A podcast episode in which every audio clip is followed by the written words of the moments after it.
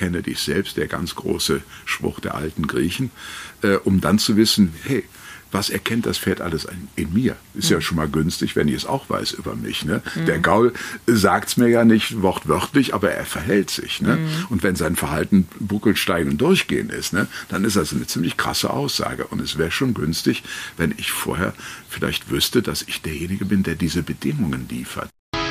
Welcome everybody zum Pro Horse Talk mit mir, Linda Leckebusch-Stark. Herzlich willkommen zurück zum zweiten Teil mit Heinz Wels. Hallo Schön, Heinz. dass ich da bin. Genau, immer noch. Nein, wir sitzen hier schön auf meiner Terrasse in der Sonne bei bestem Wetter. Hören zwischendurch Pferdegetippel und Getrappel. Ich hoffe, das stört nicht allzu sehr, aber bei dem schönen Wetter möchte man ja nicht drin sitzen. Ne? Und ich genieße einen wunderbaren Kaffee. Ja, sehr schön, das freut mich.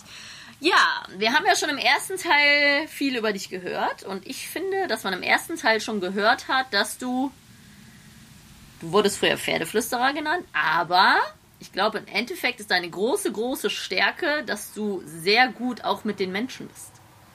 Ich hoffe, dass das so ist. Ähm, scheint aber auch so zu sein, denn sonst wären die Leute ja nicht äh, über diese vielen, vielen Jahre äh, zu uns gekommen. Genau. Ja, es, man nennt das so, so eine Art Alleinstellungsmerkmal, denn äh, mit Pferden gut sind viele.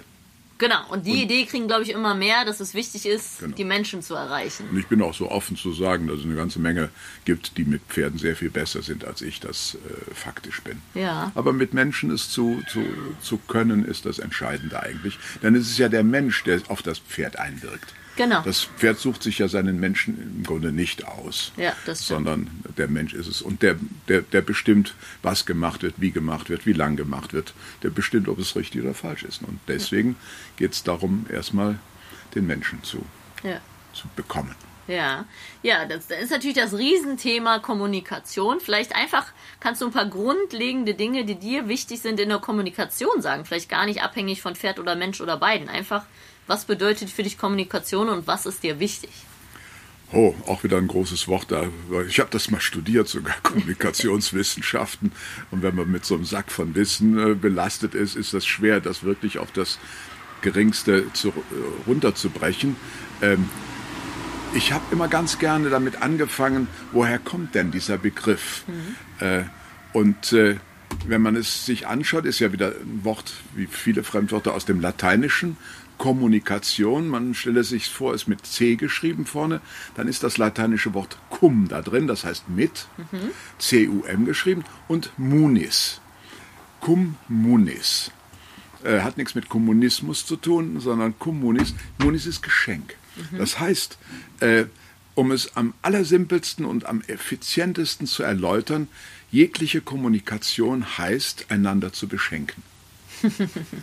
Ne? Wenn ich also mit einem Geschenk komme, ähm, dann ist es das Geschenk äh, hier des Zuhörens mhm. zum Beispiel. Das ist das erste Geschenk in einer guten Kommunikation. Äh, das zweite Geschenk ist, als derjenige, der dann antwortet vielleicht oder der, der spricht, dass er es so klar spricht, dass der andere es auch versteht. Mhm. Dass derjenige, der spricht, sich nicht selbst beglückt, Gott, wie intelligent bin ich. Mhm. Gott, wie toll habe ich das jetzt komplex ausgedrückt. Und auf der anderen Seite des Zuhörens ist nur ein äh? äh, Der eine geht nach Hause und denkt, ich bin der Beste. Und der andere sagt, so ein Arsch. Ich habe nichts verstanden. Ja. Das heißt, äh, keep it simple, hat sie mal eben gesagt in einem anderen Kontext. Ne? Äh, gute Kommunikation ist auch, äh, ist so einfach zu halten, dass es jeder versteht mhm. und nicht sich selbst äh, als Schlaumeier zu produzieren. Auch das ist wieder ein Geschenk, denn es ist mühsam, gut zu kommunizieren. Und, und eine Kommunikation ist ja nicht nur eine verbale, auf die ich jetzt gerade mein Bild abgestellt habe, sondern wenn du auf dem Pferd sitzt und äh, äh, Galoppwechsel reitest, dann kommunizieren mehrere Körperteile von dir mit dem Pferd. Ne? Das mhm. nennt man dann Fühlen. Und die müssen in der richtigen Reihenfolge sozusagen, so wie ein Wort oder ein Satz, in einer richtigen Reihenfolge strukturiert ist. Mhm. Ne? Äh, ich finde es hier schön, das ist jetzt verbal, ähm, was jeder, der Deutsch spricht, jetzt versteht. Ich finde es hier schön Du sagtest eben, wir sitzen bei dir auf der Terrasse, ja. Wenn ich aber jetzt einfach nur ich finde es schön wechsle, ich schön finde es, mhm. ne, dann hat schon einer die Idee, was könnte er meinen, mhm. aber fragt sich, ob ich einen an der Waffel habe. Ne? Mhm. Das heißt, die Kommunikation ist schon unterbrochen. Äh, er empfindet das nicht als Geschenk, was ich ihm mache, sondern als Rätsel. Mhm. ähm, schon habe ich wieder die Grundgesetzlichkeit guten Kommunizierens verletzt, indem ich dem anderen es schwerer gemacht habe als nötig. Mhm. Ne? Wieder auf das Beispiel Reiten und fliegender Galoppwechsel oder was auch immer. Und dann ist da eine Struktur drin. Und diese Struktur machst du vielleicht, wenn du es kannst und x-mal einem Pferd beigebracht hast und selbst geritten bist, äh, da denkst du nicht mehr drüber nach. Das ist klar. Wie Treppe steigen, Fahrrad fahren. Aber bevor du es getan hast, hast du es dir strukturiert und du hast es dem Pferd strukturiert. Du wusstest genau, wann die linke Hand als erstes, dann der rechte Schenkel und so weiter drankommen musste.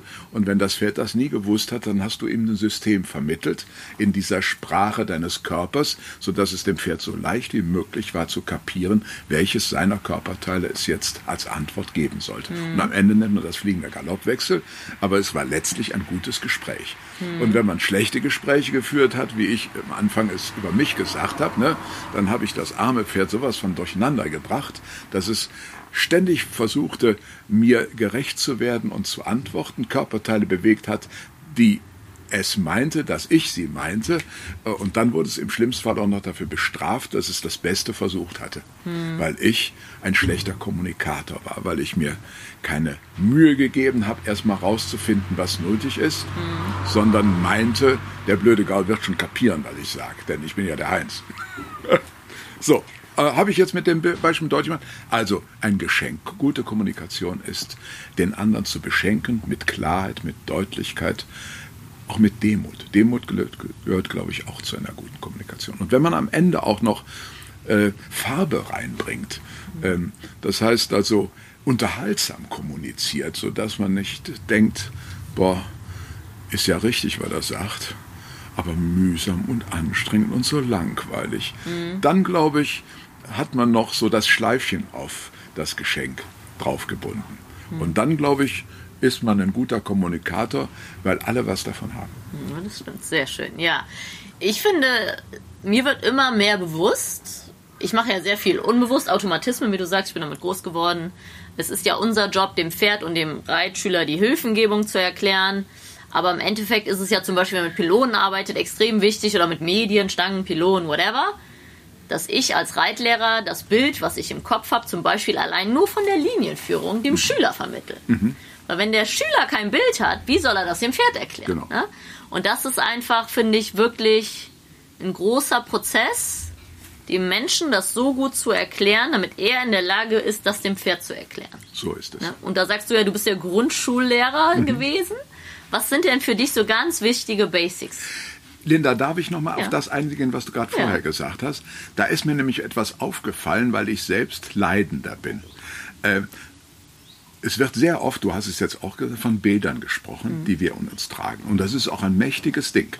Wir müssen aber unterscheiden, äh, was der Menschentyp ist. Und mhm. da gibt es, wenn du vom Bild sprichst, sprichst du den visuellen Typen an. Mhm. Und der unterscheidet sich vom auditiven Typen. Der visuelle ist halt der, der mit den Augen, ne? Mhm. innere Bilder, äußere Bilder, der, den erkennst du auch daran, dass er schnell spricht, dass er lebhaft spricht der auditive Typ, dessen Zugangsweise zu dieser Welt da draußen eher das Gehör ist, mhm. den wirst du an einer dunkleren Stimme erkennen, den wirst du an etwas langsamen ähm, Sprechrhythmus erkennen, du wirst ihn an einer eine, eine, eine ruhigen Art erkennen und dem darfst du nicht mit Bildern kommen. Okay. Sondern dann würdest du nicht von den Bildern reden, sondern äh, hört sich doch gut an wenn ja. du dir vorstellst. Ne? Das ist schon wieder was mit, mit Sehen, man kann es nicht ausschalten, aber ihn bitte den Schüler oder den Kommunikationspartner über seinen Kanal ansprechen. Und noch schlimmer wird es jetzt beim dritten Typen, mhm. dem sogenannten kinästhetischen Typen. Das ist der Fühltyp, der taktile Fühltyp. Wenn der von Bildern hört, wird er sofort abschalten, mhm. weil der möchte von Empfindungen her. Mhm. Hey, wenn du dir vorstellst, wie das Pferd sich biegt, biegt, wenn du da um die Kurve gehst, was fühlst du mit dem Schenkel, wenn du deinen inneren Arm hebst, deine Hand hebst, das Pferd im Maul berührst, wie wird es im Genick nachgeben? Mhm. Hey, spür das. Mhm. Und du hast ihn sofort auf deiner Seite. Mhm. Aber komm dem nicht mit Bildern. Und umgekehrt, mhm. komm dem visuellen Typ nicht mit Fühlen. Ja. Erstmal, der muss es am Ende, muss er fühlen und fühlen können und auch das alles zusammen. Aber die erste Botschaft, die Ansprache, äh, sollte so sein. Das wollte ich nochmal eben ja. gesagt haben, weil das, warum auch immer, vielleicht Buchautoren sind ja auch, wenn sie mit Bildern arbeiten, visuell.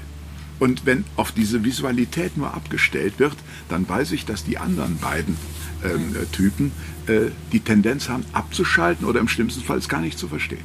Ah, total lustig. Ich habe schon im ersten Teil ganz Zeit darüber nachgedacht, dass wir mal über verschiedene Lerntypen beim Menschen und beim Pferd sprechen genau. müssen. Jetzt haben wir den Menschen angesprochen und du sagst, es gibt drei verschiedene Typen. Zum Beispiel, ne? also, also kinästhetisch, das ist das, der Fühltyp, der auditive Typ und der visuelle Typ, ne? mhm. wenn wir es mal so grob einteilen. Mhm. Aber wenn wir von der Typologie sprechen. Ich habe die letzten Jahre meines Berufslebens, äh, wie gesagt, wir haben ja auch so eine Kommunikationsakademie gehabt und ich habe äh, mit, mit Managern viel gearbeitet, aber auch für Firmen. Und da habe ich wesentlich mit den vier Temperamentstypen gearbeitet. Und das ist ein. Ich hoffe nicht, dass ich ja, deine gerne. Frage von Immer mehr damit. Finde ich so super. Früh, Raus damit. Äh, war, äh, weil du, nur weil du von ja, den Typen ja. sprachst. Gut, ist immer so eine Frage, drei davon, vier davon. Das macht die Sache übersichtlich. In Wirklichkeit ist es natürlich vielfältiger und in Kombination Klar. da. Keiner ist nur ein visueller ja, Typ. ne? Aber wo ist das Schwergewicht mhm. denn? So, und bei diesen Temperaments Typen, die der alte Hippokrates, auf den die Ärzte heute, glaube ich, noch immer ihren Eid schwören, der alte Hippokrates hat von vier Temperamenten gesprochen, die wir alle irgendwie kennen. Ähm, wenn es heißt, boah, mein Mann, das ist ein Phlegmatiker. Ne? Mhm. Das heißt, der Typ sitzt gerne Samstag nachmittags auf der Couch und bewegt sich nicht und spült nicht. Ne? Ein Phlegmatiker. Im schlimmen Sinne, der kriegt den Hintern nicht hoch. Ne? Oder ähm, Heute bist du aber wieder melancholisch. Ne? Das mhm. heißt eher so ein bisschen der traurige Typ. Ne? Äh, und dann gibt es noch zwei andere Typen. Äh, der Choleriker, oh, der hat halt wieder so einen cholerischen Anfall, ne? so mhm. gang und gäbe. Und der vierte Typ, mit dem man sehr, sehr gut arbeiten kann, ist der am wenigsten bekannte, das ist der sanguinische Typ. Ne? Und diese vier Typen sind wir alle irgendwie. Und da haben wir in Firmen sehr erfolgreiche Beratungen gemacht, innerhalb von Abteilungen, innerhalb von Gruppen, die miteinander arbeiteten. Wenn man dann nämlich nicht den Typ kennt, mit dem man es zu tun hat, läuft man immer Gefahr, ihn falsch anzusprechen oder umgekehrt äh, falsch angesprochen zu werden. Mhm. Äh, wenn du einen, einen, einen Melancholiker ansprichst, du bist Chef, mhm. Chefin, äh, und du hast hier auf dem Hof einen melancholischen Typen. Äh, dann kannst du von Haus aus, wie ich dich einschätze, eher sanguinisch, mhm. ne? äh, dann kannst du bei dem nur ankommen und ihn nicht überfordern, wenn du das, was du ihm mitteilst, sehr detailliert erzählst, sehr eher leise ihm mitteilst ähm, und die Struktur erkennen lässt. Mhm. Hm? Wobei ich jetzt ganz bewusst diese Unterschiede genannt habe, dieser äh, wie ich dich jetzt erlaube, mir jetzt einzuschätzen, sanguinische Typ, Was extrovertiert, okay. äh, ein Bluttyp. Er ist schnell, er ist visuell, mhm. er ist äh, äh, zielgerichtet. Ich hüpfe jetzt mal so rum, hüpf mal rum. Äh, der Klassiker, und jetzt kommt es nachher, es gibt auch Pferdetypen, mhm. die sind genauso einzuordnen, mhm. sehr, sehr schön. Seit ich mit diesem System gearbeitet habe, habe ich äh, in Trainings von Pferden ungefähr drei Viertel des Aufwands mehr sparen können, mhm. weil es schon erkannt war. Mhm. Also wovon wir jetzt gerade reden, und hier so ein Interview ist ja jetzt kein Lehrbuch, also können wir mal nur die Dinge anreißen. Ähm, das Kennen des menschlichen Typs, das Kennen des pferdischen Typs, des Sanguinikers, lebhaft, zielgerichtet, tendenziell eher laut mhm. und außenorientiert. Mhm. Beziehst die Energie aus dem Kontakt mit anderen mhm. und nicht aus dem stillen Stübchen. Das stimmt. Ja? Und dein Gegenüber auf der gleichen extrovertierten Ebene, also nach außen wenn ist der Choleriker. Mhm. Ähm, geht nicht, gibt's nicht, voran, ne? wenn der durch den Wald geht, äh, wird abgeholzt. Im schlimmsten Fall. Mhm. Ähm, aber das ist, einer, das ist ein Macher. Der, der, der haut rein, äh, und äh, achtet nicht immer darauf, äh, ob er dabei nicht äh, Kleinholz macht. Mhm. und den beiden extrovertierten Typen gegenüber steht stehen die beiden introvertierten Typen, mhm. die ihre Energie eher aus dem Beschaulichen mit sich selbst, in, aus dem sich zurückziehen und in der Ruhe mhm. ähm, äh, sich wiederfinden beziehen. Und da gibt es eben den angesprochenen melancholischen Typen. Ähm, äh, stille Wasser gründen tief, sagt man. Mhm. Äh, das ist das Genie, das ist äh, der Künstler, das mhm. ist der Sensible. Mhm. Oh. Einer, der sich sofort zurückzieht in sich, wenn er falsch angesprochen wird. Mhm. Leuchtet ein, ne, dass du den anders ansprechen musst als so ein Choleriker da oben. Ne? Mhm. Und auf dessen anderer Seite ist der Phlegmatiker, den ich eben andeutete, gemeinhin als der ruhige, gelassene Faule. Jetzt muss man aber unterscheiden zwischen reifen Typen und unreifen Typen. Mhm. Ein reifer Choleriker wird die Dinge tun mhm. und wird nicht lang fragen und diskutieren. Der Unreife wird dabei Kleinholz machen. Mhm. Der reife äh, Choleriker, äh, Entschuldigung, Sanguiniker, äh, vermutlich dein Typ, ist lebhaft, ist zielorientiert, tut die Dinge in aller Leichtigkeit. Mhm. Der Unreife ist ein Schwätzer, der auf jeder Party äh, ähm, der Witzeerzähler ist, auf jeder Hochzeit äh, die Braut und auf jeder Beerdigung die Leiche sein möchte. Hauptsache im Mittelpunkt. Die unreife ja, Form. Ja. Ne? In der reifen Form, boah, schön so ein Sanguiniker dabei zu haben. Der unreife äh, Melancholiker ist eine, äh, ein, ein trauriger Klotz, der unter sich und dieser Welt nur leidet und nichts vorwärts bringt. Der reife ähm, Melancholiker ist einer, der diese, diese Welt sehr fein und sehr, ähm, sehr ja, fein wahrnimmt und die Dinge, die hinter den Dingen liegen, sieht. Der, reif, der unreife Phlegmatiker ist eine faule Sau, mhm. der den Arsch nicht hochkriegt mhm. und von einer RTL-Serie zur nächsten schläft. Und der reife Melancholiker, es gibt eine Autorin, Florence Littauer, die ein wunderbares Buch darüber geschrieben hat, einfach typisch, äh, die schreibt, der reife Phlegmatiker ist der einzige, das einzige Temperament, was wirklich lieben kann. Und das ist ein tolles Wort. Warum kann der reife Phlegmatiker wirklich lieben? Weil der Phlegmatiker, der fragt nicht, was bist du, was kannst du, wie hoch springst du, wie weit läufst du, äh, sondern der nimmt einen, wie, wie man ist. Der ist auch wahrscheinlich mehr im Hier und Jetzt, oder? Und er ist absolut im Hier und Jetzt. Mhm. Ne? Äh, den Phlegmatiker, den reifen Phlegmatiker, wenn du traurig bist, erkennst du nicht, dass der dich ausfragt, sondern der setzt sich neben dich und nimmt deine Hand. Mhm. Und sagt ja nichts. Und du fühlst dich aufgehoben. Ne? Mhm. Und dieses reif und unreif sagst du wahrscheinlich, weil da sind wir beim Reflektieren und Erfahrung sammeln und sich selber kennenlernen genau. und deswegen die Emotionen mehr im Griff zu so haben. So ist es. Ne? Emotionsregulation ist äh, in der Psychologie eines der Hauptthemen. Mhm. Und wenn man die nicht im Griff hat mhm. und von seinem eigenen Temperament getrieben wird, mhm. sozusagen, ne, dann ist es schlimm. Und dann möchte ich nicht Pferd sein darunter. Mhm. Interessant aber ist jetzt äh, nochmal schnell auf die Typen beim Pferd zu kommen, die ich dann ein bisschen umgenannt habe. Ich habe das nicht erfunden, um Gottes Willen. Das erste Mal habe ich dadurch durch die Parellis gelernt, mhm. äh, die es aber ein bisschen, wie ich fand, mir zu einfach äh, dargestellt haben. Extrovert, Introvert, mhm. Right Brain, Left Brain und so weiter. Äh, ich habe es mal bei dem, bei dem äh, Hippokratischen äh, belassen und habe dann den den Choleriker den Paniker genannt. Es ist nicht eins zu eins, wie es mhm. beim Menschen ist, aber wenn man ihn farblich belegt, wird man die rote Farbe. Ne? Der sieht sofort rot und haut ab. Mhm. Ähm, den ähm, Sanguiniker, den habe ich mit der gelben Farbe belegt. Ähm, so ein Luftikus, ein Luftelement, Leichtigkeit. Kleiner Kasper. Es kann Kasper sein, äh, ein Pferd, das es liebt Grenzen zu überschreiten. Mit der Folge, wenn du den richtig führst, dann ist es ein Hochleistungspferd. Höher, weiter, schneller. Das sind die Slides, die langen, mhm. äh, ohne dass er groß leidet und sich verbraucht. Das sind die, die über hohe Hindernisse gehen. Vor allen Dingen aber im großen äh, Vielseitigkeitssport, mhm. ne? Hm. wo das ist dein Partner, der sagt, hey, wo geht's jetzt hin? Mhm. Ja, komm, lass uns mitmachen. Ne? Mhm. Äh, während der Choleriker schon mal aus Wut auch mal ein paar Stangen runterschmeißt. Ne? Mhm. Äh, den großen Sport, da findest du kein phlegmatisches Pferd drin. Hm. Den Außer in der Pleasure. ja, aber letztlich muss ja auch in der Pleasure die Energie unheimlich gebündelt werden. Ne? Ja. Ähm, der Phlegmatiker ähm, ist eigentlich das problematischste Pferd als Pferd. Denn als Phlegmatiker nennen wir ihn den Dominanten. Den kann man wahrscheinlich schwer motivieren, oder? So ist es. Der sagt, hey, wer mich bewegen will, der muss aber früh aufstehen.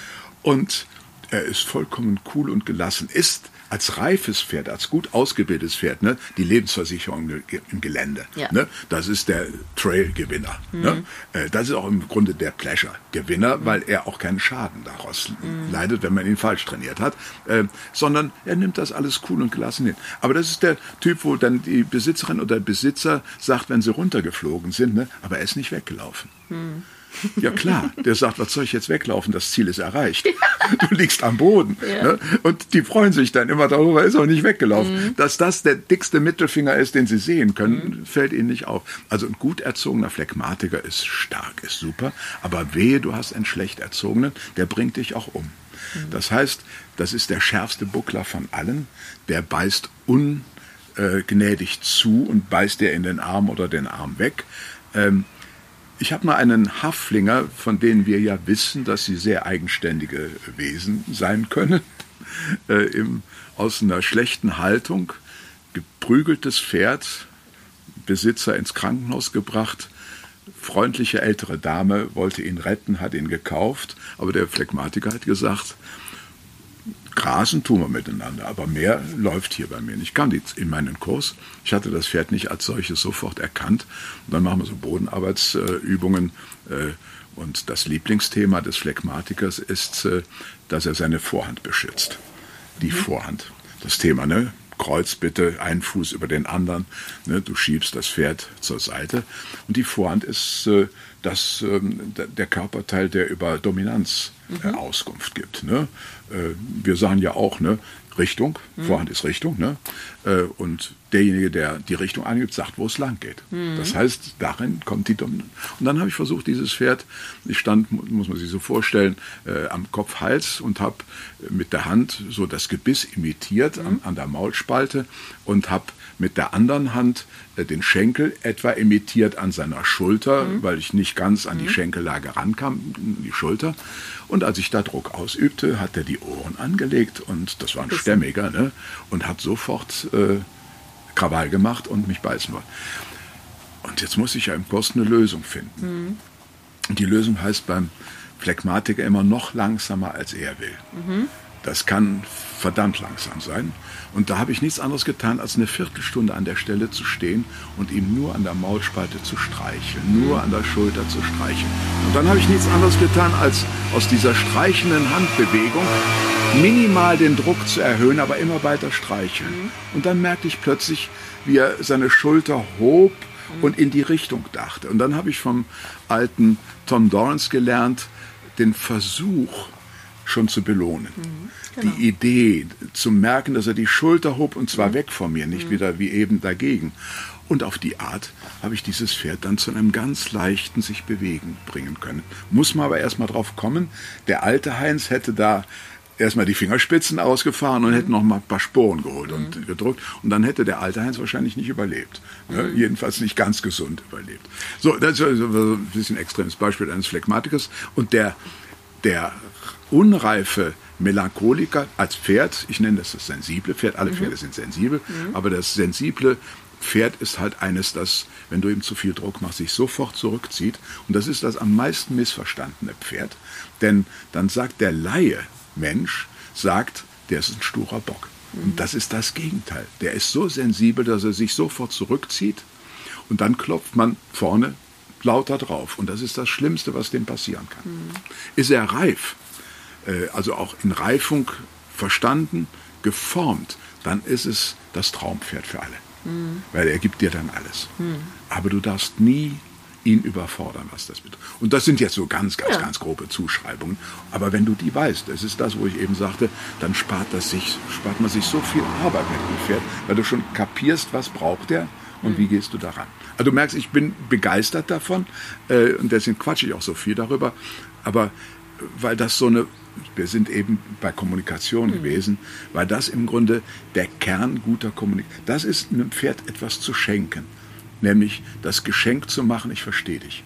Genau, die Kommunikationsebene finden mit dem Schüler, mit dem so Pferd. Es, ne? Ne? Weil dieses Druck erzeugt ja Gegendruck. Mhm, ne? Und manche genau. Pferde brauchen dann auch mal kurz eine Ansage.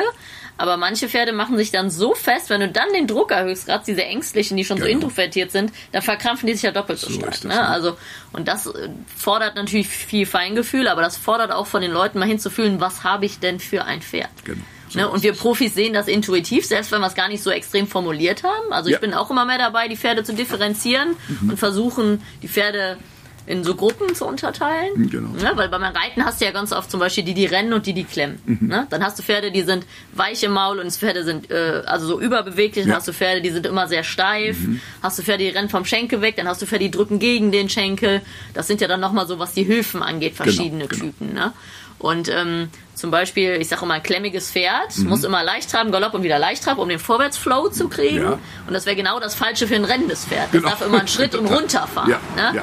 Und das ist immer so, deswegen gibt es ja immer Übungen, aber man muss wissen, was habe ich für ein Pferd und wie belohne ich das Pferd. Ne? So und wie baue ich den Druck oder die Hilfe auf. Mhm. Und das ist ja ganz unterschiedlich. Es kann eine super Übung sein, die genau falsch für das Pferd ist. Ne? Und so wie du es jetzt schilderst, äh, ist ja selbst einem zuhörenden Laien klar, Gott, was macht die Frau sich Gedanken? Und wie differenziert das ist. Ne? Mhm. Und da muss der Amateur natürlich nicht unbedingt hinkommen. Er darf sich dahin entwickeln, aber die Wahrscheinlichkeit, dass er sich nicht hinentwickelt so schnell, ist groß. Aber er kriegt auf jeden Fall mit, um dem Pferd ähm, um das Pferd zu verstehen, muss man in dieser differenzierten Form es kennen. Genau, man muss sein Pferd reflektieren und sich reflektieren. Das ist der Punkt. Ne? Und als der Heinz Pferdeschinder früher war, äh, hat er äh, weder das Pferd noch sich selbst ausreichend reflektiert, mhm. sondern irgendwie davon ausgegangen, es muss Knöpfe drücken und dann funktioniert das. Ne? Das nenne ich immer die jungen Techniker. Es gibt im Sportbereich jo. sehr viele Techniker, egal ob Western, Englisch, Pleasure, Raining, die gibt es überall, die guten und die schlechten. Die haben eine Technik drauf dann haben die zehn Pferde, fünf packen's und fünf nicht. Ne? Das interessiert die aber auch nicht. Das sind aber auch keine Pferdemenschen. Ne? Die interessiert es nicht. Das ist einfach eine ethische Grundvoraussetzung, dass man möchte, dass das Pferd sich, dass das Pferd gefordert, aber nicht überfordert genau, wird. Ne? Genau. Das ist die. Da würde der Menschentrainer Heinz wieder fragen, was bringt diese Menschen dazu, so vorzugehen?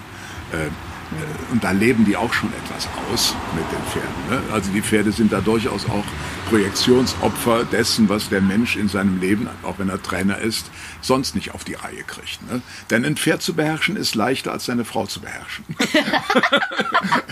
äh, Stimmt. Äh, weil da viele Sachen äh, erlaubt sind, die man äh, sonst mit Gefängnis oder sonstiger Strafe. Also es leben viele Menschen ähm, ihre, ihre ungezügelten Emotionen, von denen wir eben sprachen, mhm. am Pferd aus. Mhm. Äh, und da Pferde oft ja so viel hinnehmen, mhm. äh, haben die manchmal die falsche Idee, dass es richtig gewesen sei. Und es ist überhaupt nicht richtig. Ne? Gerade unsere Quarterhorse, ich nenne sie immer liebevoll die Labradore. Ne? So also die sind ja so ja. trainierbar gezüchtet mittlerweile, dass übertrieben gesagt, die knallst du ein und die sagen noch Danke. Ne? Also das machst du mit einem Trakehner oder Araber nicht, der steigt ja so, sofort aufs Dach. Ne? So also da würde ich mir fast manchmal mehr Gegenwehr unserer Pferde jo. wünschen.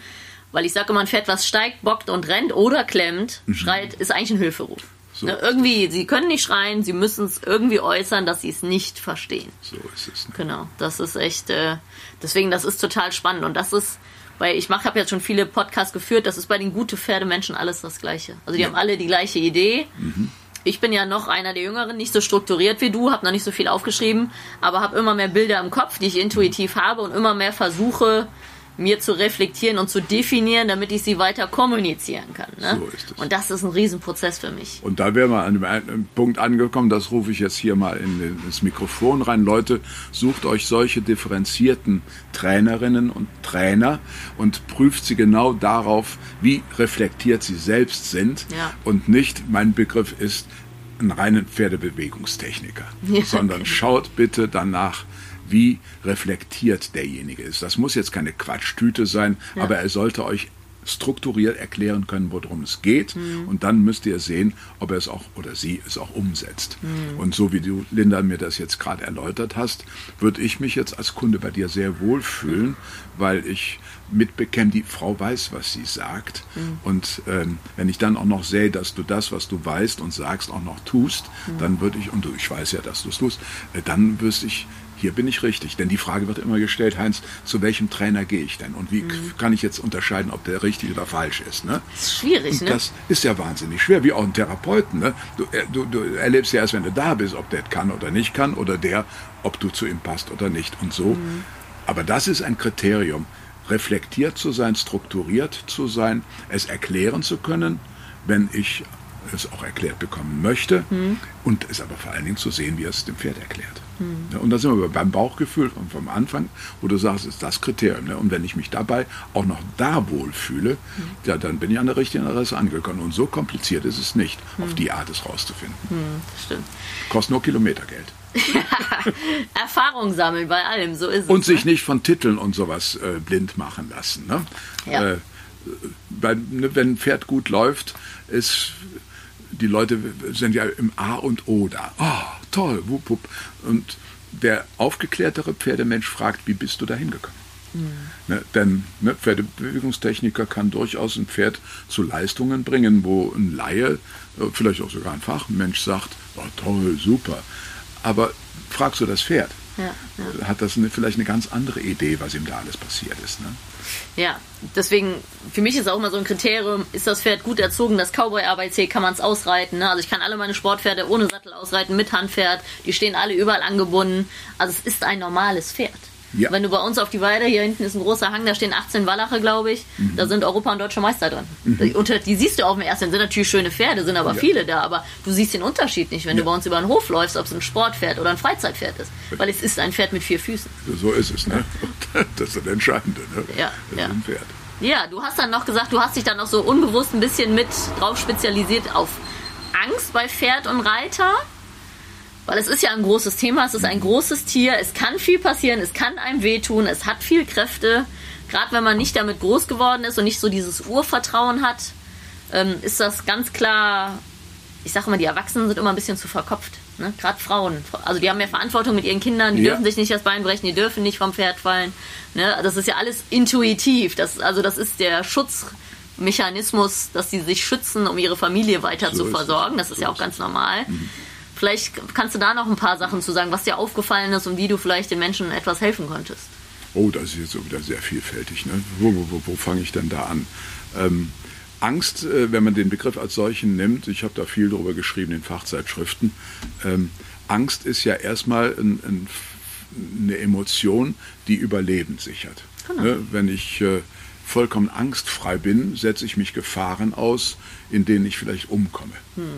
Von der Angst reden wir also nicht. Ne? Also wenn du mir sagst, ich habe hier einen Hengst, der ist vollkommen roh und hat schon vier umgebracht. Hm. Äh, und ich als Mutiger will dir imponieren, wird mich draufsetzen, dann wäre ich bescheuert und nicht mutig. Hm. Ne? Ähm, und auch bei kleineren Beispielen gilt das schon. Angst ist also, und das wird mir allerdings zu sehr in den Vordergrund gehoben, in der Angstdiskussion und auch im sogenannten therapeutischen Prozess, ist ein Überlebensfaktor, der wichtig ist. Mhm. Die Angst, um die es mir in der Regel geht, mit denen ich meistens zu tun habe, ist eine, die zwischen meinen Ohren selbst produziert wird. Mhm. Das heißt also, ich nannte es in unserer Akademie immer die schlimme Stimme, mhm. ne, äh, die mich vor allem Möglichen warnt und letztlich mich begrenzen möchte. Mhm. Das haben wir alle in uns. Mhm. Das heißt, das ist eine, die uns, wenn wir Glück haben, in der Komfortzone belassen möchte, mhm. aber in Wirklichkeit uns immer kleiner machen möchte. Mhm. Und uns hinter unseren Fähigkeiten sein lässt, die wir schon längst erworben haben. Mhm. Die dann durchaus mit Gesellschaft akzept, gesellschaftlich akzeptablen Argumenten kommt. Ich nenne das Beispiel, was du eben angedeutet hast. Da kommt eine Frau äh, zu mir, äh, 35, und redet von ihrer Angst äh, und ist total fertig, weil sie äh, sich doch so sehr sehnt, mit ihrem Pferd äh, was zu machen, denn dann erzählt sie das, dass sie doch als Kind vom Zaun auf Pferde draufgesprungen ist und dann ist man über alle Weiden galoppiert und man ist runtergeflogen und dann klagt sie und sagt, und das hat mir alles gar nichts ausgemacht. Und dann habe ich jetzt mein erstes Kind bekommen mhm. und seitdem habe ich so viel Angst. Mhm. So, es wäre zu unterscheiden, ist diese Angst jetzt die, die gute, in Anführungsstriche, die ernsthaft warnt, oder ist das die Angst, von der ich eben gesprochen habe, die überflüssigerweise warnt? Die einen und quasi blockiert. Die ne? damit blockiert und vielleicht wenn die Frau so affin mit Pferden ist, dass sie sagt, boah, das ist die einzige Stunde in der Woche, wo ich mich frei fühle, mhm. wo ich mich leicht fühle, wo ich, ah, mhm. ne? und dann kommt die Stimme und sagt, denk doch mal an dein Kind. Mhm. Ja, und da kannst du doch nicht deiner inneren Stimme widersprechen und sagen, ja, das Kind interessiert mich doch gar nicht, mhm. sondern da sagt die verantwortungsvolle Mutter, stimmt. Mhm. Und was tut sie? Sie blockiert Ne? Und im schlimmsten Fall sagt sie, ja, ich habe das mit dem Pferd dran gegeben, das war mir zu gefährlich. Mhm. Und an solchen Ängsten arbeiten wir dann. Mhm. Äh, letztlich die Blockade aufzulösen, äh, Sicherheit äh, zu geben, aber wesentlich über den Dialog mit dieser schlimmen Stimme. Mhm. Ne?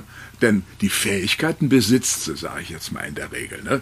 Äh, wo der Popo mit neun Jahren schon gewusst hat, wo die tiefste Stelle nicht im Sattel ist, sondern auf dem Pferderücken und die Balance da war und die Freiheit war und die Reaktionsmuster existierten, die neuronalen äh, Verbindungen im Hirn stimmen, wie beim Fahrradfahren und so weiter, äh, da musst du jetzt nicht Technik lernen, mhm. und, sondern da musst du diesen Menschen als Coach mhm. dabei begleiten, auf seinem Weg dieser schlimmen Stimme Paroli zu bieten. Mhm. Nenne es Argumentieren. Und dann im Prozess eines wie Verhaltenstrainings, quasi verhaltenstherapeutischen Trainings, dann diese Sicherheit vermitteln. Mhm. Das ist äh, in der Weise, wo wir von Pferde und Angst davor reden, äh, das Verfahren der Wahl. Ja, die meisten Sorgen, die man sich macht, treten ja oft nicht ein. Ne? Das ist ja, man stresst sich selber 3% mit Sorgen. hat mal, glaube ich, einer gemessen. Ja, ne? ja. Stell dir mal vor, 97 Prozent von Sorgen sind für den Arsch. Ne? Ja, ja, ja. Es ne? Und wie belasten die, wie blockieren die, wie du sagst? Ja, ich habe es tatsächlich selber erfahren dieses Jahr. Ich bin immer schon mein Leben lang angstfreier Reiter. Der Vater, die Tochter meines Vaters bin ich, der macht ja, ja alles. Ja, ja. Ähm, ich bin im Frühjahr runtergefallen, dann hatte meine Schwester den Unfall, sprich, ich habe mehr zu tun. Mhm. Und dann habe ich gemerkt, ich habe keine Zeit runterzufahren. Ne? Das erste Mal in meinem Leben, wo ich mancher denke, könnte da jetzt aus der Ecke rausspringen, habe ich früher nie gedacht. Mhm. Wo ich mich selber über mich selber ärgere, dass ich das denke. Ne? Äh, Moment, die Formel habe ich ja nicht verstanden. Ich habe keine Zeit runterzufallen. Ich habe keine Zeit runterzufallen. Also ich habe keine Zeit, mich ja. zu verletzen. Ne? Ich darf jetzt nicht ausfallen. Ich darf die ne? Zeit nicht. Genau, jetzt ich kapiert. Ne? Ich, ich, ich, ich, kann mir darf das nicht leisten. Genau, hier, ne? das geht jetzt nicht. Jetzt ne? Das ist natürlich totaler Quatsch, aber das ist natürlich ähnlich wie bei den Damen mit den Kindern. Mhm. Äh, und dann fängt man auf einmal an, Dinge zu sehen. Oh, könnte er sich da erschrecken? Hatte ich nie. Ist dieses Jahr das erste Mal bei mir aufgetaucht, mhm. wo ich mich dann selber manchmal ein bisschen auslache. Aber es ist ja irgendwo berechtigt, aber da sind wir wieder bei dem inneren Stimme, ne? Die ja. ist so ein bisschen auf Sendung, Vorsicht, pass auf, mhm. guck, dass alles läuft. Ich treibe mich selber, ne? ich setze mich selber unter Druck, in Anführungszeichen, so obwohl alles läuft. Verantwortung. Genau, und das ist echt äh, schade. Und das kannte ich so vorher nie. Und jetzt kann ich so ein bisschen mehr die Leute verstehen tatsächlich. Und das ist ein spannendes Thema. Im Grunde das zentrale Thema von uns Menschen. Da hat der alte Freud schon sich mit auseinandergesetzt. Und ich habe das jetzt mal die schlimme Stimme genannt. Mhm. Äh, man kann es das Ego nennen. Ich meine, das sind ja alles Philosophien und nicht irgendwo festgesetzte Begrifflichkeiten. Aber der Freud nannte das Thanatos. Und der Thanatos ist der antike äh, griechische Gott des Todes. Mhm. Also der Todestrieb. Es klingt jetzt alles ein bisschen mhm. hart, was wir hier vor, der, vor, dem Mikrofon erzählen, aber trotzdem äh, im Unterschied zum Eros, mhm. äh, dem Lebenstrieb. Mhm. Das heißt, in uns ist offensichtlich etwas angelegt, in uns Menschen, ähm, das uns begrenzen möchte. Mhm. Warum auch immer. Ne? Mhm.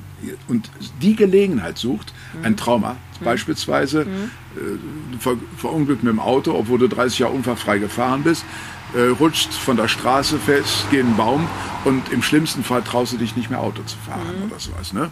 Oder jetzt dein Beispiel, wie du es geschildert hast. Ne? Und dann ist ja äh, der Begriff von Verantwortlichkeit ist ja der, der dich treibt. Ne? Mhm. Ne? Ich kann mir das nicht leisten. Mhm. Und dann kommt Thanatos, um in dieser Begrifflichkeit zu bleiben, und sagt, ja, und überleg dir mal, wird, ne, jetzt, du sitzt ja sicher auf dem Pferd und das Pferd ist ja, aber in der Ecke da vorne. Mhm. Und plötzlich kommt etwas, wie du sagst, ne, wo, wo du dir früher nie Gedanken gemacht hast, mhm. aber diese schlimme Stimme, diese Todestriebstimme, die eine Begrenzungsstimme ist, eine Blockierungsstimme mhm. ist, die die kleinsten unbewussten Traumata aus der Kindheit aktiviert, mhm. ne, wo man als Kind mal vor irgendwas Angst hat und schon längst wieder vergessen hat, jetzt kommt und sagt, hey, das kann ja aber sein. Ne? Mhm.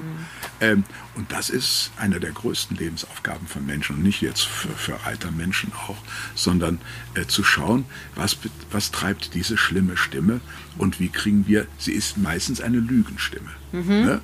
Ähm, aber sie kommt und klingt wie wahr. Mhm. Ähm, und wer jetzt ein bisschen sich in der Literatur auskennt, hat schon mal von dem Herrn Goethe gehört, Johann Wolfgang von, und von seinem, seiner, einem seiner berühmtesten Theaterstücke, Faust. Mhm. Und da geht es darum, kann ich auch für Laien ganz kurz erklären, dass da ein gebildeter Mensch, der Dr. Faust ist, äh, und der ist 40, also in der Lebenskrise, ne? War das jetzt, würde er sich fragen. Und der hat Karriere gemacht, würde man heute sagen. Es war, ist ein erfahrener, gebildeter, erfolgreicher Wissenschaftler. Und da gibt es dieses geflügelte Wort, wo es entscheidend darum geht, jetzt stehe ich hier, ich armer Tor und bin so klug als wie zuvor. Das heißt, der Typ sagt, ich habe studiert Allwissenschaft, ne? das heißt, ich habe Karriere gemacht, aber ich habe vergessen zu leben. Mhm. Ne? Äh, und dann wünscht er sich, boah, wie kriege ich Leben wieder hin? Das mhm. heißt, er ist in der Krise. Ne? Mhm. So wie man als Reiter ja. in der Krise ist, wo man sich sagt, boah, ob das halt mit dem Pferd gut geht. Ne? Mhm. Und dann kommt Mephisto, der Teufel, ins Spiel und sagt, dir kann ich helfen. Mhm. Und dann gibt es da die Szene, wo der er ist ja schon ein alter Knacker mit 40, ja. jedenfalls um die Zeit 1800 oder was, wo der Goethe das geschrieben hat. Ähm, und der wünscht sich ja nochmal jung zu sein. Und der Teufel schafft es, dass er sich jugendliche Form gibt und nochmal anfängt zu saufen und zu feiern und auf die Rolle geht. Und Dr. Faust ist ganz glücklich. Äh, das nächste ist, äh, das ist jetzt ein bisschen unanständig, nur für die über 18 Jahre. Äh, das heißt in dieser Literatursprache mit den Hexen auf dem Blocksberg tanzen. Yeah. Mal alle weghören, also in so eine Form von in Puff gehen oder so was ähnliches. Ne? Das heißt nur mal richtig leben, ne? Ja. es knallen lassen. Auch das gelingt mit Hilfe äh, von Mephisto. Und dann kommt aber am Ende die Entwicklung, die jeder hat, nämlich ihm fehlt auch die Liebe im Leben. Mhm. Und dann begegnet er äh, einer Frau, dem Gretchen, in die er sich verliebt und sie bekommen ein Kind miteinander und der Teufel ist ja im Spiel. Mhm. Und der Teufel sorgt dafür, dass das alles, während er eigentlich bekommt, was er noch wollte, vollkommen daneben geht und Gretchen wird irgendwann wahnsinnig und tötet sich und ihr Kind. Mhm. Und das ist eine wunderbare Geschichte, die deutlich macht, dieser, dieser Teufel, den könnte man auch den Thanatos nennen. Mhm. Das ist einer der, äh, wir lassen es jetzt mal teuflisch weg, christliche Mythologie, sondern das, was wir in unserem Hirn haben, nämlich Instanz offensichtlich, die äh, so tut, als würde sie uns helfen, irgendwo hinzukommen, aber im Grunde uns nur in den Griff, dann hat man seine Seele verkauft, wie man mhm. so schön sagt, in den Griff kriegen will. Und dann sind solch, solche existenziellen Themen mhm. wie für dich, die du eine erfahrene Pferdefrau bist und plötzlich kommt dir sowas in, die, in den mhm. Sinn. Oder die Mutter, die jetzt ein Kind hat, die zu Recht sagt, und der, das hört sich komisch an, aber es ist der teuflische Wahn zu sagen, jetzt wo ich Mutter bin, muss ich doch. Hm. Auch als Mutter kann sie reiten. Als ja. Mutter hat sie das alles nicht vergessen, was sie als Mädchen gelernt hat oder zwischendurch trainiert hat. Entscheidend ist also, dann mit dieser Stimme ins Gespräch zu kommen und sie zu entlarven als Lüge. Mhm. Ist nicht einfach, Klingt auch jetzt vielleicht ein bisschen komplex und manch einer denkt, was redet der Kerl, das ist doch hier ein Pferdepodcast. Ja, aber an dem Beispiel, wie du es genannt hast, da kommt plötzlich der Geist aus der Ecke und man verspannt, man verkrampft ja. und am Ende hat man produziert, was man vermeiden wollte. Ja. Da sind wir wieder, die Pferde sehen die Bilder in deinem Kopf, ne? Das, ne da sind wir an dem Punkt, oder das, oder das Pferd du als Sanguinikerin sagst, die sehen die Bilder in deinem Kopf. Ich als Kinesthet würde sagen, der spürt die Verkrampfung mhm. und denkt, warum legt die jetzt den Schenkel an der verkehrten Stelle so zittrig an? Ja, ne? Ja, ja. Hier muss es ja wirklich gefährlich sein, ne? Und läuft davon oder bockt deswegen. Oder? Ja, auf jeden Fall wird die negative Spannung übertragen. Die wird auf jeden Fall übertragen. Ne? Genau. Da sind Pferde halt wirklich hochempathisch. Das wissen, glaube ich, viele immer noch nicht. Also. Tausendmal sensibler als wir. Sie würden sonst nicht überlebt haben. Als Art gäbe es die gar nicht ja, mehr. Ja. Ähm, und damit sollte man rechnen. Und ist auch das größte Geschenk, was uns Pferde geben können, denn deren Sensibilität kann unsere anfachen. Mhm. Und sensibler im Umgang mit anderen zu sein, ne? Ja. Äh, einander zuzuhören, die Bedürfnisse des anderen wahrzunehmen, darauf einzugehen, kostet uns gar nicht so viel. Nee, das stimmt. Es bringt ja eine ganze Menge, denn jedes Geschenk, was ich mache, hat die Chance, auch irgendwie wieder irgendwann zurückzukommen. Ja. Kommunikation als Geschenk. Ne? Ja. Ich hoffe, dass das jetzt nicht zu psychologisch ist. Ich finde das super interessant, weil es mal was anderes ist. Okay. Jetzt will ich noch psychologischer werden. Uiuiui. So, mir fällt auf, ich höre ja auch viel Podcast mit Lanz und Precht und Betreutes Fühlen, also ich bin ein großer Podcast-Fan. Mhm. Ähm, viele Menschen leben in der Vergangenheit oder in der Zukunft. Mhm. Aber nicht im Hier und Jetzt. Ja. Das ist ja, glaube, deswegen reiten manche so gerne. Weil wenn du da mit deinem Pferd äh, Stangenarbeit machst oder Trail trainierst oder ausreiten gehst, dann bist du im Hier und Jetzt und vergisst mal ein bisschen die Alltagssorgen. Ne? Ist ja genauso, wie du wenn Leute Exzesse betreiben, ob sie jetzt joggen gehen oder äh, Drogen nehmen oder Alkohol, das ist ja eigentlich immer in Form von Kopf abschalten. Genau, ne? genau. Das ist ja das. Und ich bin jemand, der sehr viel in der Zukunft lebt. Ich plane immer und bin mhm, immer genau. getrieben genau. und so. Mhm. Nicht in der Vergangenheit, weil ich hatte eine tolle Kindheit, alles super. Also wirklich Deswegen, ich laufe vor keinem Problem davon, obwohl ich mich treibe. Mhm, mhm. und äh, da finde ich eigentlich, ist das Pferd so toll, im Hier und Jetzt zu sein. Und wenn du nicht im Hier und Jetzt bist, merkt das Pferd das auch sofort. So ist ne? es, ne? So ist es. Denn der Körper spricht ja zum Pferd. Ne? Mhm. Und das Pferd merkt, boah, wir sind an zwei verschiedenen Stellen. Will ich nicht, kann ich nicht, macht mich durcheinander, bringt mich, macht mich nervös. Ne? Mhm. Richtig. Genau. Ja, ja das schön. ist äh, übrigens, das ist ein Gedanke, den du jetzt äh, ausgesprochen hast. Äh, der ist neu für mich.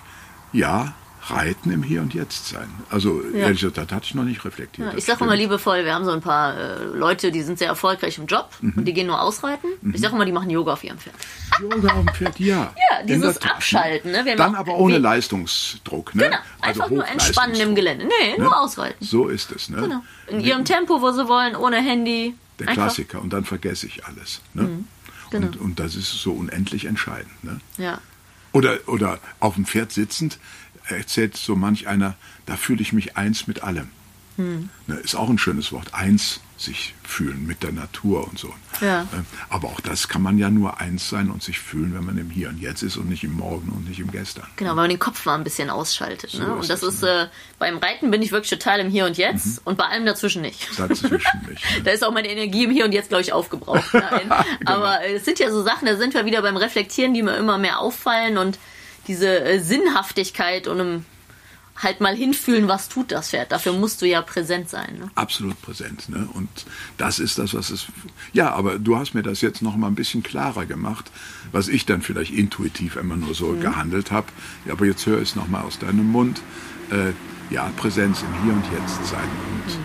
und dann wird man auch nur wahrgenommen. Mhm. Denn wenn du jetzt, während du mit mir hier das Interview führst, schon drüber nachdenkst, mit welchem Nächsten du das Interview führst, werde ich natürlich merken, die Linda ist gar nicht konzentriert. Mhm. Dann werden meine Antworten auch nicht konzentriert sein und ich, oder ich denke mir, die dumme Kuh, warum konzentriert sie sich nicht auf mich? Ne? Mhm. Hat die keinen Bock drauf oder irgendwas? Ne? Mhm. Äh, also es steht in der Kommunikation immer daneben. Das sage ich auch den Schülern immer beim Reiten. Überlegt euch eine Übung, reitet die auf der einen Hand, reitet die auf die anderen Hand, macht eine Pause, macht sie im Trab und dann macht ihr eine große Pause und überlegt euch was Neues. Mhm. Man kann ja nicht 45 Minuten planen oder 30 Minuten. Erstmal muss man sowieso gucken, wie ist mein Pferd heute drauf, ist es zu müde, ist es zu frisch. Dann über, und dann überlege, ich bin ja der visuelle Typ, also ich mal mir immer Bilder, die wollte es so groß, die wollte es so groß, dann reite ich das im Schritt auf der einen Hand, dann reite ich das im Schritt auf der anderen Hand, dann trabe ich eine Runde leicht, mache das im Trab, dann gehe ich einen Schritt und dann überlege ich mir was Neues. Mhm. Und da finde ich, merkt man ganz oft im Pferde, in Form mit Pferdenarbeit, dass die Leute aufs Pferd reagieren, aber nicht agieren. Genau. Das und das stresst die Pferde. Das stresst sie, sie wollen geführt werden. Genau. Ne? Und reagieren ist nicht geführt werden. Ne? Genau. Ähm, also wenn der Mensch reagiert statt agiert.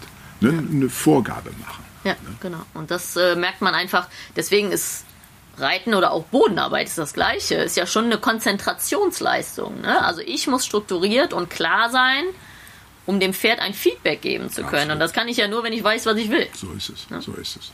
Und wo du dich nochmal als visuellen Menschen ähm, äh, eben bezeichnet hast, wie wir eben schon besprochen haben, wollte ich nochmal ergänzen. Und auch für einen, der das Gegenteil ist, also ein kinästhetischer Fühlmensch, ist es trotzdem sinnvoll, sich versuchen, Bäder zu schaffen. Mhm. Denn es geht ja immer darum, dass wir unseren Kompetenzbereich ausweiten. Ne? Dann bin ich zwar als Kinesthet nicht in Bädern so gut, aber ich kann trotzdem Nutzen ziehen daraus, dass es sowas ähnlich wie so eine kleine Bäderlandschaft auch in mir gibt. Mhm. Oder umgekehrt der visuelle, dass er sich dem Gefühlsmäßigen, also dem taktil-gefühlsmäßigen widmet. Also das war eben, hatte ich vergessen mhm. zu sagen, das kommt auch noch dazu. Ne? Ja, das ist ja als Reitlehrer gibt es ja eine Übung und dann reiten die zum Beispiel eine Wolte und dann ist das Pferd nicht genug gestellt und gebogen. Dann gibt der Reitlehrer eine Anweisung und dann merkt man ja, mhm. also auch selbst die bildlichen Typen merken ja, okay, jetzt stellt und biegt sich das Pferd besser. Mhm. Und dann macht man eine Pause und dann macht man es nochmal. Und das ist auch was, was mir immer mehr auffällt. Es sind die Wiederholungen. Ne? Also einmal eine Wolte zu reiten und dann die nächste halbe Stunde bringt gar nichts. Ja. Eine Wolte reiten, 10 Meter geradeaus, nochmal, 10 Meter geradeaus, nochmal. Wenn man eine kurze Pause hat und dann versteht das Pferd und es äh, manifestiert sich auch dieses richtige Empfinden. Na, so soll sich das anfühlen. Ne? So es, ne? Und da bringt es auch nichts, eine Wolte zu reiten, 30 Runden zu tragen und wieder eine Wolte zu reiten, sondern am besten kurz einmal entspannen, nochmal in die Übung, wieder entspannen und dann kann man ja eine Runde traben, bevor man es auf der anderen Hand macht. Also mein Appell an alle, die mit ihren Pferden arbeiten, macht es gleich drei, vier Mal mit kurzen Pausen dazwischen, aber Mhm. sekundenweise ja. Pausen sogar nur. Ne? Also, Ergebnis auch der modernen Hirnforschung. Ne? Genau. Ne? Und aber nicht 20 Mal. Also man beim nächsten nicht so lange, bis es schlechter wird, sondern bis man ja. merkt, okay, das Pferd und ich verstehen den Ansatz. Mhm. Es ist deutlich besser geworden. Supi für heute. Ne? Und das ist genau das Gegenteil von dem, was wir Menschen zu tun geneigt sind. Mhm. Denn wenn es gut läuft, haben wir das Gefühl, wir müssen es nochmal machen. Ne? Genau. Wenn es daneben geht, nochmal machen. Wenn es gut läuft, dann nochmal machen. Und für das Pferd ist, oh, schon wieder nochmal machen. Ne? Ja, ja, genau. Äh, wir lernen im Schlaf, wir lernen dann, wenn wir uns ausruhen. Das, was wir am Tag gelernt und erarbeitet haben. Äh, Gerald Hüther, Hirnforscher, beschreibt das sehr schön. Äh, und bei den Pferden ist es nicht anders. Ne? Die lernen in der Box oder auf der Weide. Das Nachts, was am Tag ähm, von uns präsentiert wurde. Ne? Ja. Aber da sich unter Kontrolle zu halten, mir geht das ja auch so, ne? wenn etwas besonders gut funktioniert, nochmal. Ne? Hm. Das ist wie wenn du einen Satz von mir äh, gut findest und immer wieder neu ich dich frage, fandst du den jetzt gut? und du sagst, ja, ich fand den gut. Ich sag, hast du den doch wirklich gut gefunden? Da hast du irgendwann keinen Bock mehr, mir zuzuhören, selbst wenn die Sätze äh, gut wären. Ja. Und für das Pferd ist dasselbe. Ne? Hm. Macht das gut und muss es immer wieder neu erzählen. Ne? Ja, ist ja schrecklich. Ja, vielleicht äh, kommen wir noch kurz. Du hast ja wirklich alle Reitweisen äh, unterrichtet.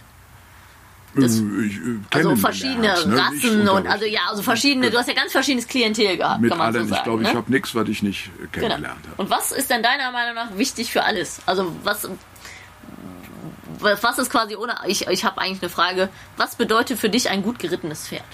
Ein gut gerittenes Pferd bedeutet für mich, dass es ja mit leichtesten Hilfen reagiert. Mhm wobei das Wort Hilfen schon ein bisschen fragwürdig ist. Am Anfang des Lernprozesses sind es sicher Hilfen.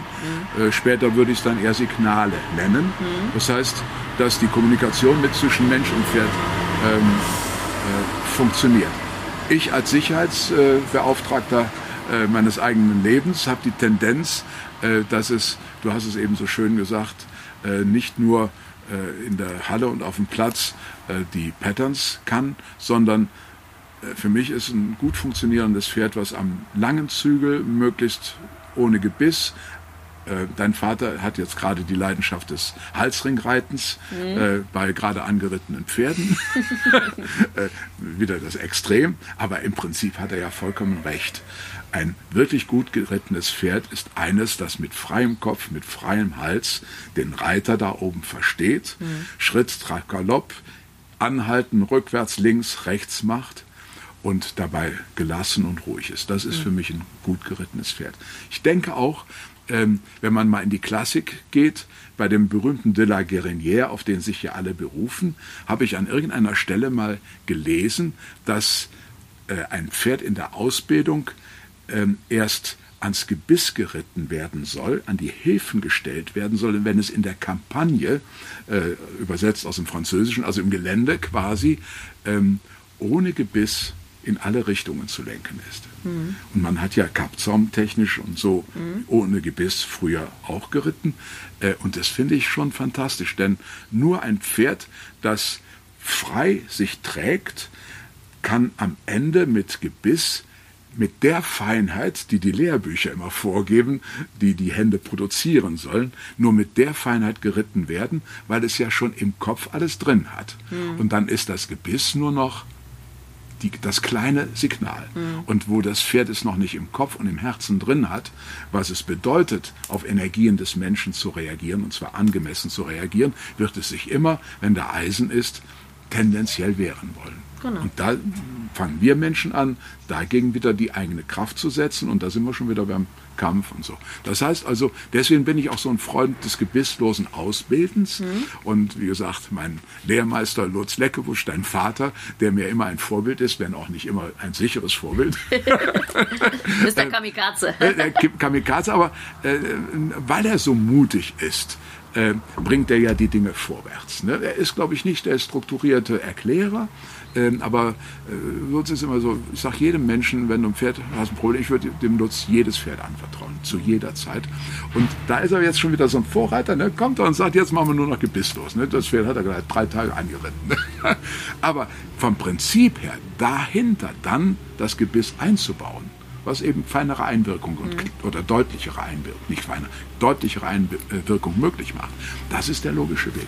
Ja, das stimmt. Also das es geht ja immer um Respekt und Vertrauen, ne? Und die einen Pferde vertrauen sehr, aber respektieren eigentlich. Das sieht man auch gerade bei Privatdamen. Ich nenne die immer die verzogenen Frauenpferde, das darf ich als ja, Frau sagen. Ne? Ja, ja. Das fährt schad und kriegt noch ein Möhrchen. Ne? Mhm, mhm, und äh, die anderen haben sehr viel Respekt, vertrauen aber nicht. Und es geht ja im Endeffekt die müssen Druck weichen lernen, die müssen weich werden und die müssen halt auch mal Druck weichen, obwohl sie gerade keine Lust haben, dem Druck zu weichen. Ne? Das ist diese Motivationssache.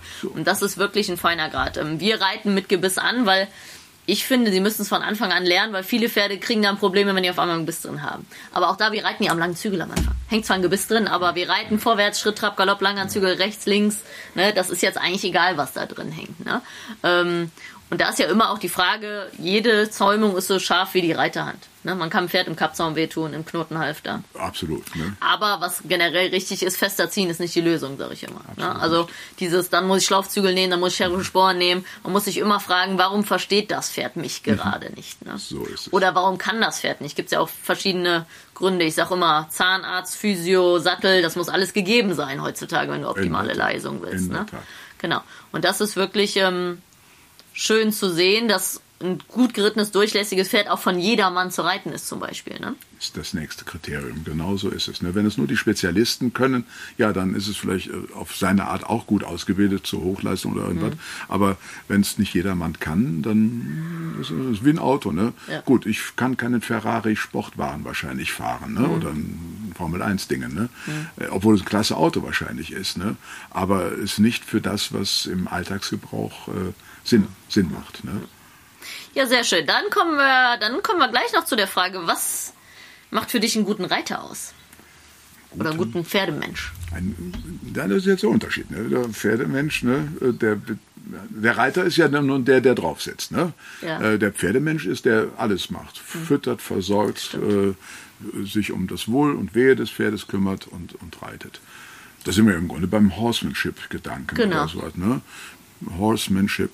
Ähm, Pferdemensch. Man ist ja nicht Mann, sondern Mensch, Pferdemensch. Ja, ist ein, ein Mensch, der das Pferd vollumfänglich begreift. Mhm. Ähm, und jetzt sage ich mal, ich bin äh, denkbar ungeschickt in Sachen Handwerk und auch unerfahren.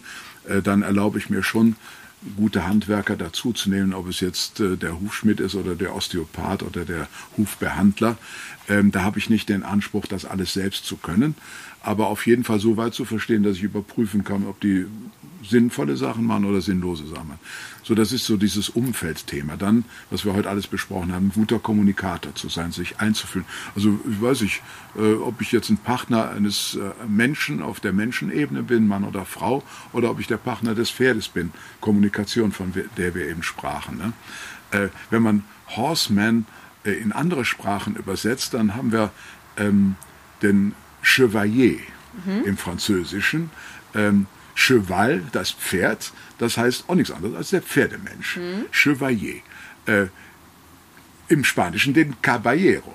Mhm. Das ist alles dasselbe Wort, nur auf die andere Sprache. Oder italienisch Cavaliere. Mhm. Und im Deutschen nennen wir das Kavalier. Also das ist jetzt wahrscheinlich mhm. nicht mehr die, das Wort, was man heute kennt, aber in meiner Generation, der ich ja schon fast 400 Jahre alt bin, ist der Kavalier der alten Schule ein höflicher Mann, und da sind wir dann auch beim Ritter, der ein ritterliches äh, Verhalten an den Tag legt, den Frauen, ne, alte mhm. Thema, ne, den Frauen gegenüber, also Tür aufhält, höflich ist, äh, nichts Böses tut.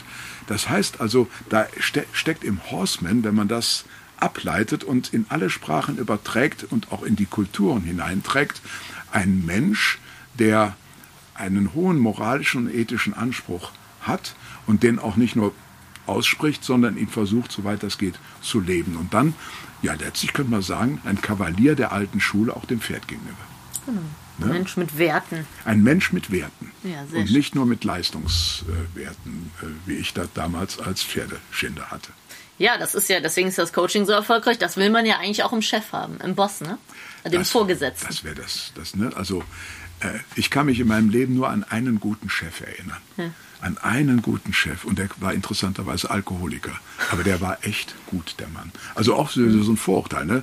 Ein Alkoholiker kann doch nicht, ne? Mhm. Doch, das war, und da war ich noch ganz junger Redakteur bei der Zeitung, das war ein guter Chef. Und all die, die Was war denn gut an dem? Äh, weil der Menschen ernst genommen hat. Ich kam als, als Lehrling, man nennt das bei der Zeitung Volontär, dahin. Ich will jetzt nicht sagen, wo das äh, im Kölner Umfeld war. Da geht man halt durch die Lehre in die Landredaktion, man geht in Sport, in die Politik und so. Also ich landete da in der Landredaktion in meiner Ausbildungsstage und dieser Mann äh, war anerkannt in, äh, in seiner Stadt, wo er äh, unsere Zeitung leitete. Ähm, und ich kam als, als, wie alt war ich? War von der Uni 29, 28, ähm, war der Unerfahrene. Mhm.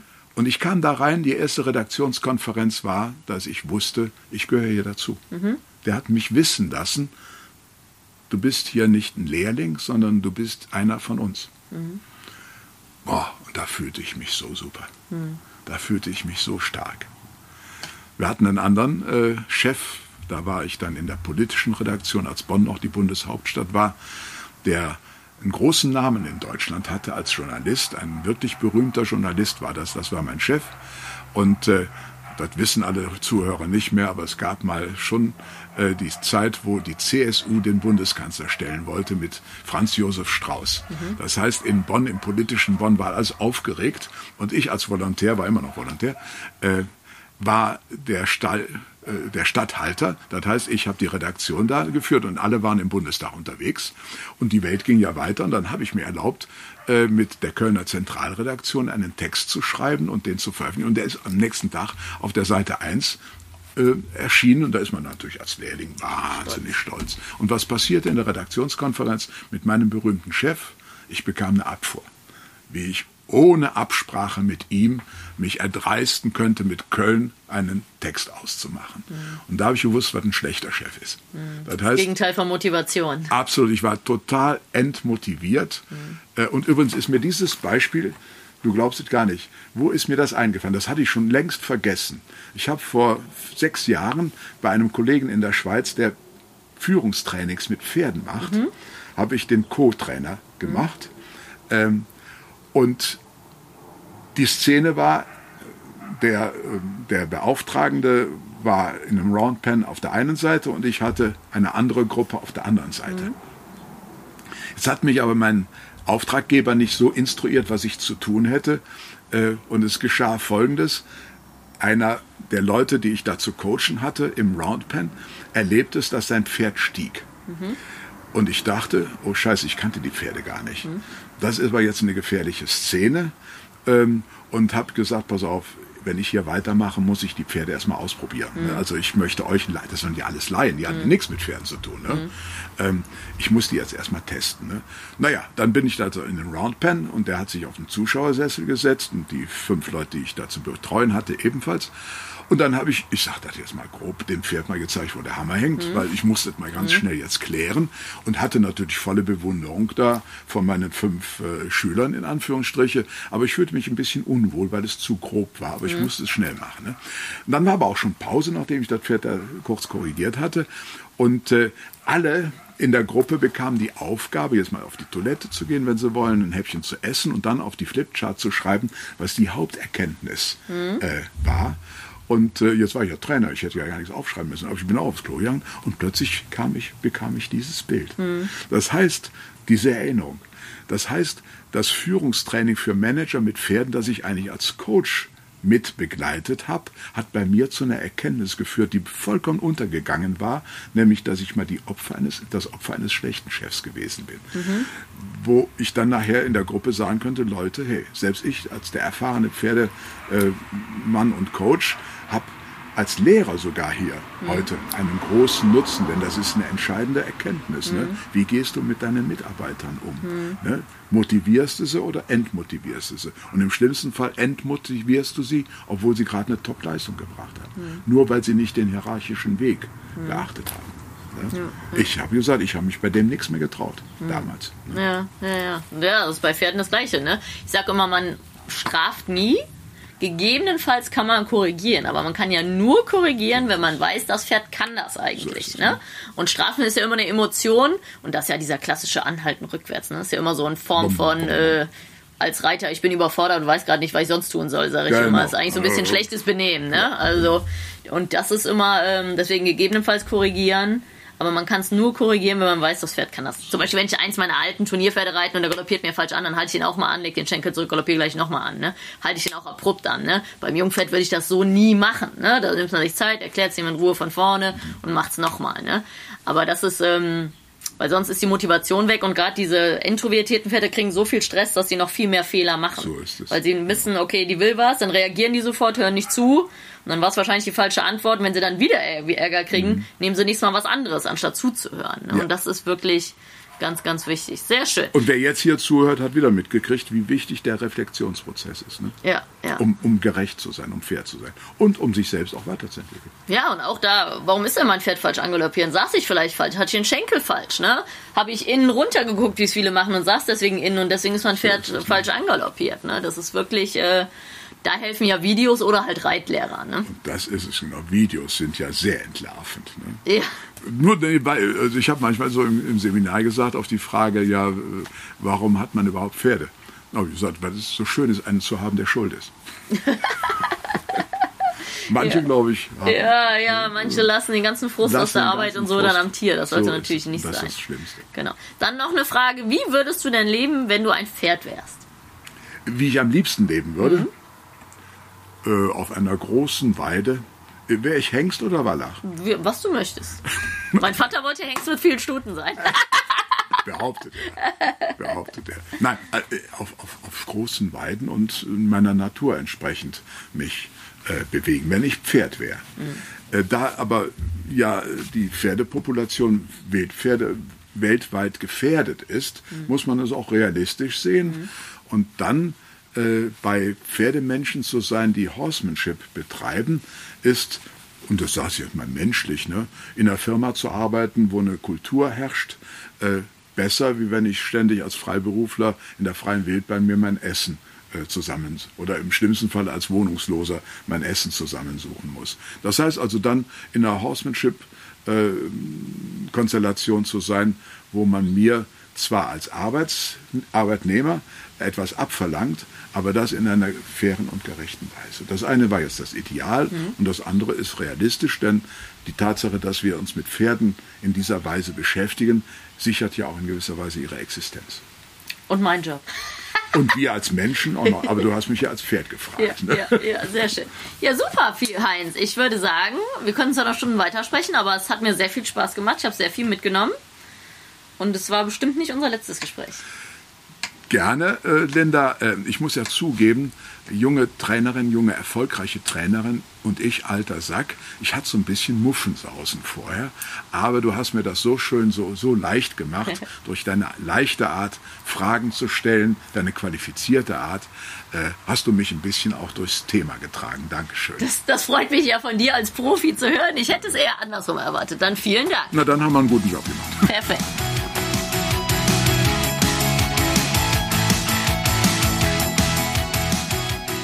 Hey, ich hoffe, du fandest diesen Pro Horse Talk genauso interessant wie ich. Wenn du noch mehr Infos brauchst, schau doch einfach mal vorbei auf meinen Seiten bei Instagram, Facebook oder unter leckebusch.com. Thanks for listening. Pro Horse Talk.